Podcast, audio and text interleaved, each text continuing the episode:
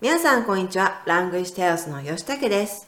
今日は招き猫、ザオサイマオについて紹介した文を読みます。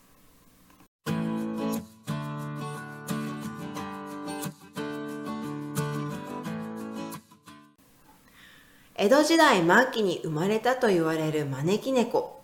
だが、その発祥ははっきりしていない。猫が顔を洗うように毛づくろいする姿はまるで手招きしているようでもある。9世紀頃の中国の書物には猫が顔を洗って耳より高い位置に上がると客がやってくるとあり、それも招き猫の起源の一つと言われている。また日本では古くから猫は服を招く存在とされてきた。養蚕が盛んな時代に天敵であるネズミを退治してくれることから神の使いとして祀ることもあった。現在でも招き猫愛好家はとても多く、1995年には日本招き猫クラブと愛知県瀬戸市観光協会が9月29日を9来る29年福の語呂合わせで招き猫の日に設定している。ちなみに世界猫の日は8月8日。日本の猫の日は2月22日。にゃんにゃんにゃんだ。はい、いかがでしたか？では、単語や文法を一緒に確認しながら意味見ていきましょう。江戸時代末期に生まれたと言われる招き猫。江戸時代というのは、江户時代の意味です。招財猫据说誕生于江户時代为期。だが、その発祥ははっきりしていない。はっきりは很明确という意味です。はっきりしていないは不明确。但是它的起源并不是很明确。猫が顔を洗うように毛づくろいする姿は、毛づくろいというのは、整理毛皮の意味です。好像猫在洗脸、整理毛皮的模样。まるで手招きをしているようでもある。手招きというのは招手の意味です。看起来好像是在招手。9世紀頃の中国の書物には、猫が顔を洗って耳より高い位置に上がると、客がやってくるとあり。在9世紀的中国書籍中記載，貓在洗臉時將手舉到比耳朵還要高的位置，就會招來客人。それも招き猫の起源の一つと言われている。这也被认为是招財猫的起源之一。また日本では古くから猫は福を招く存在とされてきた。福を招くというのは招福の意味です。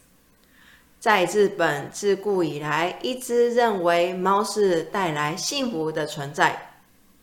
養蚕が盛んな時代に、養蚕というのは養蚕。盛んというのは繁荣の意味です。在養蚕业繁荣的時代、天敵であるネズミを退治してくれることから、天敵というのは敵人、天敵の意味です。由于猫可以帮助捕捉天敌老鼠、神の使いとして祀ることもあった。神の使いというのは神灵的使者。祀るというのは祭祀。因此有时也被当作神灵的知識来祭祀。現在でも招き猫愛好家はとても多く、爱好家、爱好者ですね。现在招財猫愛好者还是很多。1995年には日本招き猫クラブと愛知県瀬戸市観光協会が9月29日を9来る29服の語呂合わせで招き猫の日に設定している。用9月29日九来29福的谐音教它命名为招財猫日。ちなみに、世界猫の日は8月8日。日本の猫の日は2月22日。にゃんにゃんにゃんだ。顺带一提，世界猫日为八月八号，而日本的猫咪日则是二月二十二日。にゃんにゃんにゃん。 はい、いかがでしたか？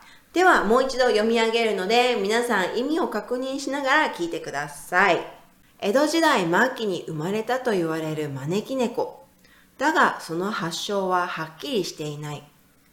猫が顔を洗うように、毛づくろいする姿は、まるで手招きしているようでもある。9世紀頃の中国の書物には、猫が顔を洗って耳より高い位置に上がると客がやってくるとあり、それも招き猫の起源の一つと言われている。また日本では古くから猫は服を招く存在とされてきた。養蚕が盛んな時代に天敵であるネズミを退治してくれることから、神の使いとして祀ることもあった。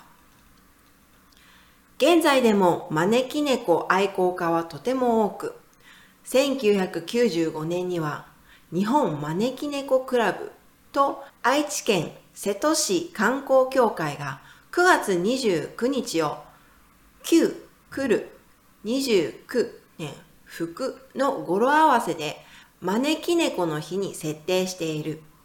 ちなみに世界猫の日は8月8日。日本の猫の日は2月22日、にゃんにゃんにゃんだ。はい、いかがでしたか？日本では犬や猫などペットがとても愛される国ですよね。その中でも猫は特に人気で、猫の置物や、ね、猫の絵、ね、猫グッズ。猫グッズというのは産品の意味ですね。グッズ、産品。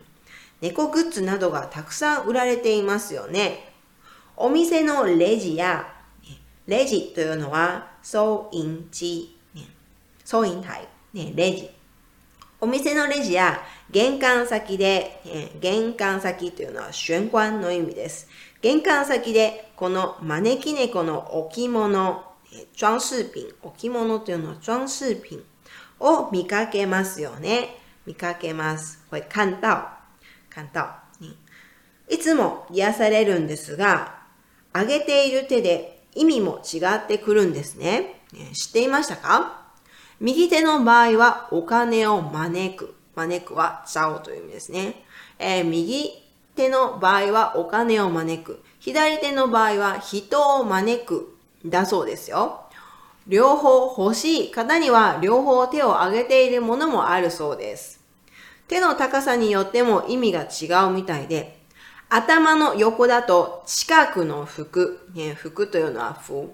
頭の上だと遠くの服を招くそうですよ。どうしよう。私は欲張りなので、欲張りというのは単身の意味です。欲張り、単身。私は欲張りなので、4本手が必要ですね。ダメですね。二頭追うもの一頭をも得ず。欲張ると両方手に入らないよというね、ことわざがありますから、ことわざというのは、俗語の意味ですね。どれか一つに絞らないといけないですね。選一个比较好。皆さんはどっちがいいですか？右手を上げるお金派？派というのはパイ、お金派？か、左手を上げる、人脈派、人脉派吗、人脈派？か、どちらがいいですか？あー、迷うなはい、今日はここまで。皆さん聞いていただいてありがとうございました。では、また。さようなら。